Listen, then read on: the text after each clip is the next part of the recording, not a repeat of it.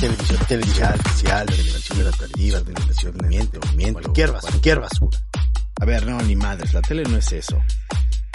No sé de dónde demonios les dicen medios tradicionales.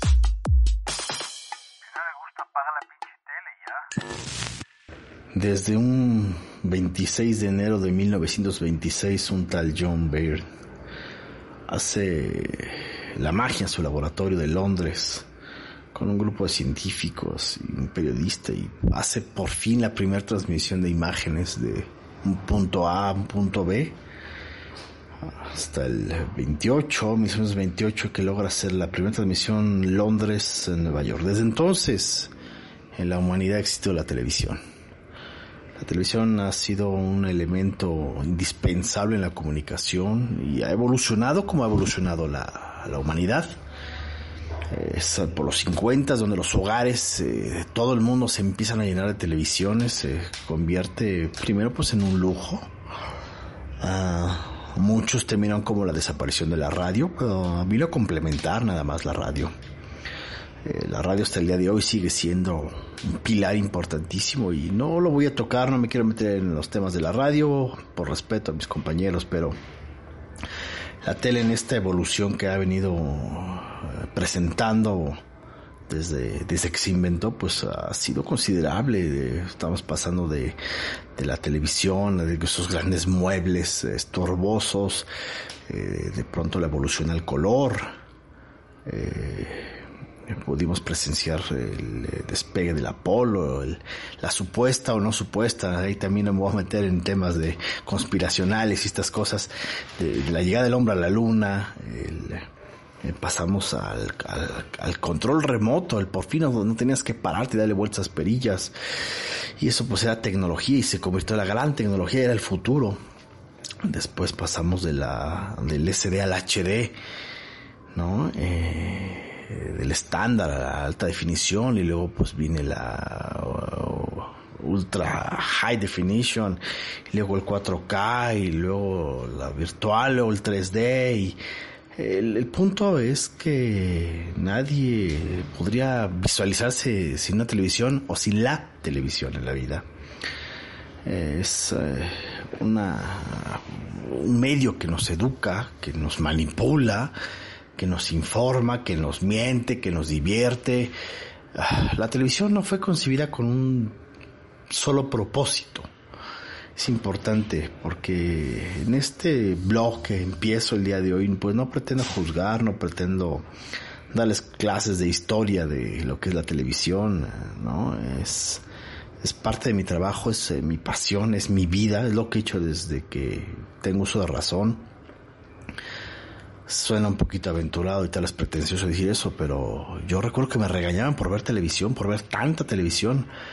Realmente, hoy día cuando veo a los niños pegados a la televisión en caricaturas o en los contenidos que tengan, eh, yo los veo clavados, pero justamente en el contenido. A mí lo que me llamaba, lo que me, se me volvía mágico era ¿qué carajos pasa en esa caja? ¿Por qué, por qué llega hasta acá? ¿Cómo es posible? No, yo, yo no me, yo podía ver la televisión eh, embobado totalmente, perdido, con la mirada perdida dentro de la pantalla, sin importar si fuera un noticiero, si era una caricatura, si era una novela, no importa que fuera. Para mí la magia se estaba dando en la televisión y por eso desde que tengo su razón digo que me dedico a la tele, porque tal vez no la estudiaba, no la trabajaba, pero ya estaba metido, sumergido en ella. Eh, estoy en un set de televisión desde que tengo 8 años de edad. Eh, tengo 47 años, entonces pues me da como poco más de 40 años de, de estar dentro de esto. Y como repito, no, no pretendo de ninguna manera decirles qué hacer o cómo hacerlo. ¿eh? Es, es mi punto de vista, es lo que hago yo, es como trabajo yo. No he dejado de hacer televisión, he hecho televisión en Europa, he hecho televisión en Estados Unidos, he hecho televisión en México y he coincidido con ciertas técnicas y con ciertos métodos que me han funcionado y que han funcionado a través del tiempo y que simplemente voy a compartir. Así es que en este primer capítulo, de manera muy genérica, pues eh, les puedo decir que abordaremos eh, la perspectiva uh, personal de lo que ha sido para mí el paso por la teleeducativa, el paso por la gubernamental, oficial, la comercial y pues eh, he hecho televisión con presupuestos eh, elevados donde si en un momento dado quieres hacer una toma aérea te, te ponen helicóptero al día siguiente y, otras que es eh, muy común en Latinoamérica que vulgarmente decimos que hacemos tele solo con un gaffer y una cámara, ¿no? Entonces, eh, he aprendido que no radica en los presupuestos de la televisión, la televisión radica en los eh, contenidos, en lo que se hace, en lo que se muestra. Claro ejemplo es eh, justamente por las OTTs, ¿no? que es otro punto que vamos a tocar mucho, que voy a acercarme mucho, porque de alguna manera como que se han divorciado las OTT, ¿sabes? Entonces, ves a toda la gente diciendo que son la, eh, la nueva televisión, pero pues más bien es como el otro canal, no es como la alternativa, no, insisto, es mi punto personal, no pienso hacer un juicio, no sería quien para hacer un juicio, porque justamente eso lo dije al principio, la televisión ha evolucionado, a través del tiempo ha permitido eh, adaptarse, ha sido totalmente resiliente y pues con cada nueva generación vienen nuevas cosas. No es la misma la televisión la, que vi yo, esa caja que medía a Dios, supongo que 12 pulgadas esa, esa pantalla a color, que me acuerdo que era divertidísimo acercarle un imán porque es algo que ustedes hoy día seguramente no tienen ni idea de lo que se trataba, pero acercar un, un imán a un cinescopio era la cosa más divertida porque formabas arcoíris de imagen. En fin, en fin, creo que a través de, estos podcasts eh, iré compartiendo mis experiencias, eh, cómo evolucionó la televisión y de qué manera, pues, eh, podríamos estar haciendo una nueva televisión, una nueva adaptación a los tiempos. Empiezo este este podcast en medio de una crisis eh, de salud mundial donde hoy es, es un 7 de abril del 2020 eh, donde hay mucha incertidumbre, donde lo único que hay es lo que existe en las eh, OTTs, eh, en las redes sociales y la televisión, y que casualmente son tres puntos de vista diferentes, va desde lo fatalista hasta lo muy creativo, muy mentiroso pero muy creativo, ¿no? Que todo esto, las, las, las siempre ya conocidas historias de conspiracionales de este planeta, hasta las oficiales, ¿no? Lo que es. Y que ninguna dice la mentira y ninguna dice la verdad. Es, son las posturas y los puntos de vista. Y quiero justificar esto y argumentar lo que estoy diciendo porque pues me voy a un noticiero oficial reconocido pues ellos son nada más la voz eh, que informa lo que está pasando, lo que dicen las instituciones. Pero pues, eh, ¿quién nos garantiza que las instituciones nos estén diciendo la verdad, no? Eh, las de en medio, las que son fantasiosas, las que hablan de complots y que hablan de, no hay nadie, no hay ningún virus, y es el, una cúpula del poder que quiere de pronto dominar el planeta, Illuminatis y todas estas pinches historias que de verdad que a mí me divierten y que hacen videos y que hay, hay cosas en las OTTs, hay cosas en las televisoras, y hay cosas, hay cosas tan creativas.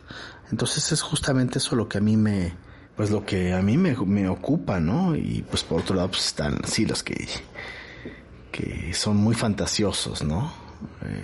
Que ya más allá del tema de conspiraciones, pues ya es, ya es un tema o religioso, son los mayas, o es la madre naturaleza, la gran Tonanzi, la Pachamama haciendo la venganza. O sea, insisto, yo no estoy juzgando ni estoy tratando de poner en tela de juicio quién dice la verdad y quién no. Yo hablo desde el punto de vista de la televisión y lo que somos y lo que hacemos y a lo que nos dedicamos y lo que debemos seguir haciendo sin, sin molestar a nadie más. Salarán aquí también cosas de la importancia de asistir a festivales, a, la NAP en Las Vegas, eh, eh, la reunión de Andina Link ahí en, en Colombia, todas estas eh, grandes reuniones, la de Amsterdam, digo, hay miles, miles, ¿no? Y no necesariamente tienes que ir porque tienes que ir a comprar, pero bueno, eso lo estaré explicando en, otros eh, podcasts de la importancia de conocer lo que se está moviendo en el mercado, hablaremos de pues justamente eso y sobre todo sobre el, tema del contenido. Porque pareciera que al final de cuentas esa parte como que no ha evolucionado mucho, al final de cuentas siempre seguimos haciendo eso, entreteniendo, informando eh, y ya, ¿no? Es como, como el cine, nomás hay dos tipos de cine, el ficción y el documental, ¿no? Y pues en tele es un poquito eso, ¿no? Lo que eh, pasaremos el, las noticias y los informativos y todas estas cosas a la parte pues, documental, ¿no? Que técnicamente habla de, la verdad y pues la parte de entretenimiento pues que habla de todo eso ficticios, todo eso falso, todo eso que es eh, realities y, telenovelas y ah, tanta cosa aquí en la televisión. Insisto, no estoy aquí para juzgar qué es bueno, qué es malo cuáles son los programas óptimos ni los que no lo son, porque al final del día hay mercado para todo, hay gente que adora las telenovelas y ver eh, cómo su vida se puede arreglar, como la chica pobre se enamora del chico rico y todos son felices, y hay quienes son consumidores de, noticieros amarillos y todos nos vamos a morir y, hay conspiración y por otro lado la gente que es muy intelectual, ¿no? Que gusta de estos eh, eh, mesas de discusión donde pues, está el lado A, el lado B y se la pasan discerniendo sobre algún tema en especial, en específico. Y bueno, eh, básicamente pues eso va a ser como, como lo que se va a abordar en estos podcasts. Eh, va a dominar precisamente y obviamente pues la televisión mexicana, ¿no? Que la televisión mexicana ha sido por mucho pues también un pilar importante de la industria televisiva en Latinoamérica y pues yo creo que en todo el continente. Insisto, va desde aquella transmisión, primera transmisión en Londres hasta lo que se hace hoy día.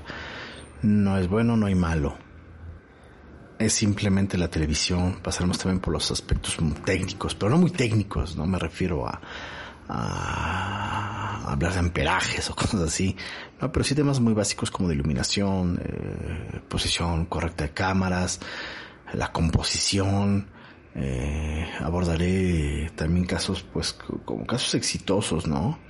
De qué fórmulas han funcionado no solamente en México, ¿no? sino en el mundo entero, ¿no? Cómo esas pequeñas productoras, esos pequeños eh, generadores de contenido se convirtieron de pronto en canales y, canales oficiales. Bueno, oficiales tal vez exageré, pero sí en canales eh, establecidos, ¿no? Con ya toda una programación y que generan contenidos tanto para televisión eh, abierta como para televisión restringida, como para las OTTs que hoy día están por ahí, ¿no? Las empresas, Netflix, Amazon, todas estas cosas, digo, Insisto, no es, eh, no es que dar una fórmula, querer dar una fórmula exacta de las cosas, sino cómo ciertas prácticas han funcionado, ¿no? Eh, yo cuando doy talleres, eh, generalmente estudiantes, siempre les cuento esta parte, ¿no? Que es la capacidad que tienen que tener ellos para abrir la mente, expandir y aceptar que pues no hay tele buena ni tele mala, no hay porque pues insisto, para todo mundo va a haber siempre eh, la medida justa de su zapato. Hay quienes consumen basura y pues alguien tiene que producir y hacer basura. Y alguien tiene que hacer eh, televisión culta de arte y pues también hay su nicho, ¿no?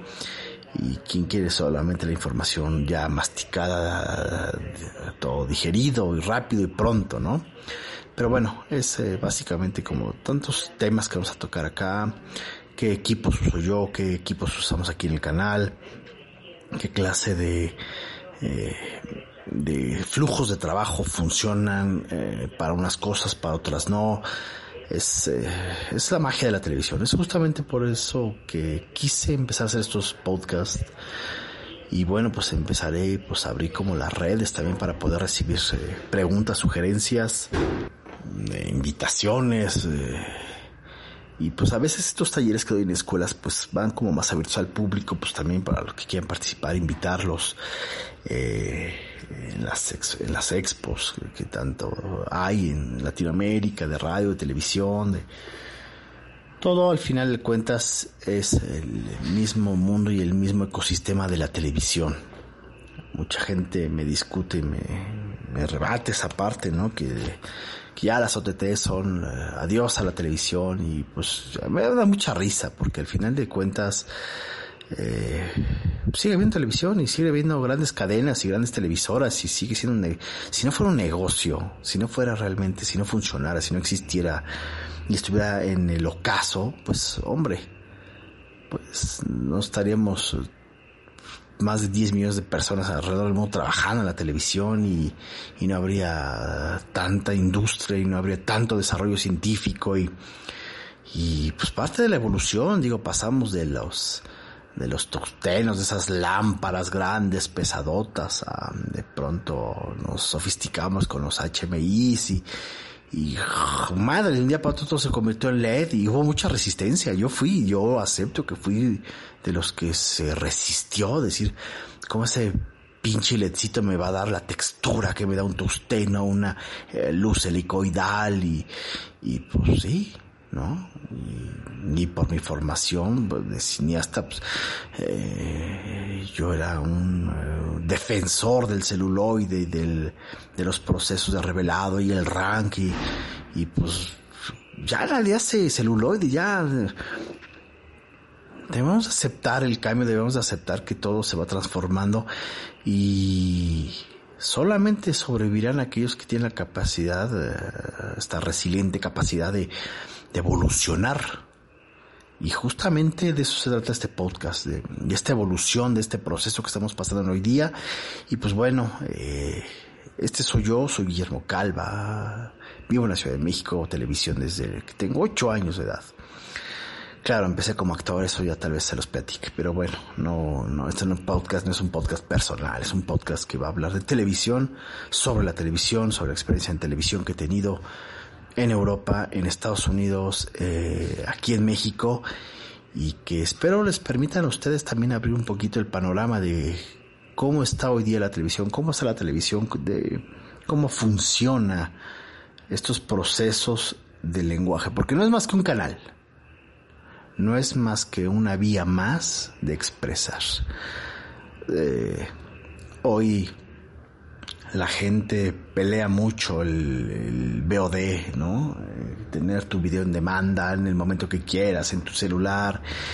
Y al final de cuentas, eh, eso es lo que se recarga todo el mundo, ¿no? De, sobre la, sobre el ocaso de la televisión. Y me dice, no, pues ya, ya la gente no quiere que le digas a qué hora tienen que ver las noticias y quiere ver las noticias en su celular y pues, ay, hay mercado y ahí está y no lo discuto y está bien, está chingón y, pero pues también la gente eh, sí quiere que a las 8 ver su, su, noticiero y lo ve a las 8 y, y lo ve con con el conductor que quiere ver. Porque además pareciera tonto, ¿no? O sea, si tú lo vieras así como un estudio de lógica, sería totalmente ilógica la televisión. A ver, ¿por qué todas las televisoras a la misma hora tienen los mismos espectáculos? ¿Por qué a la misma hora tienen los mismos noticieros?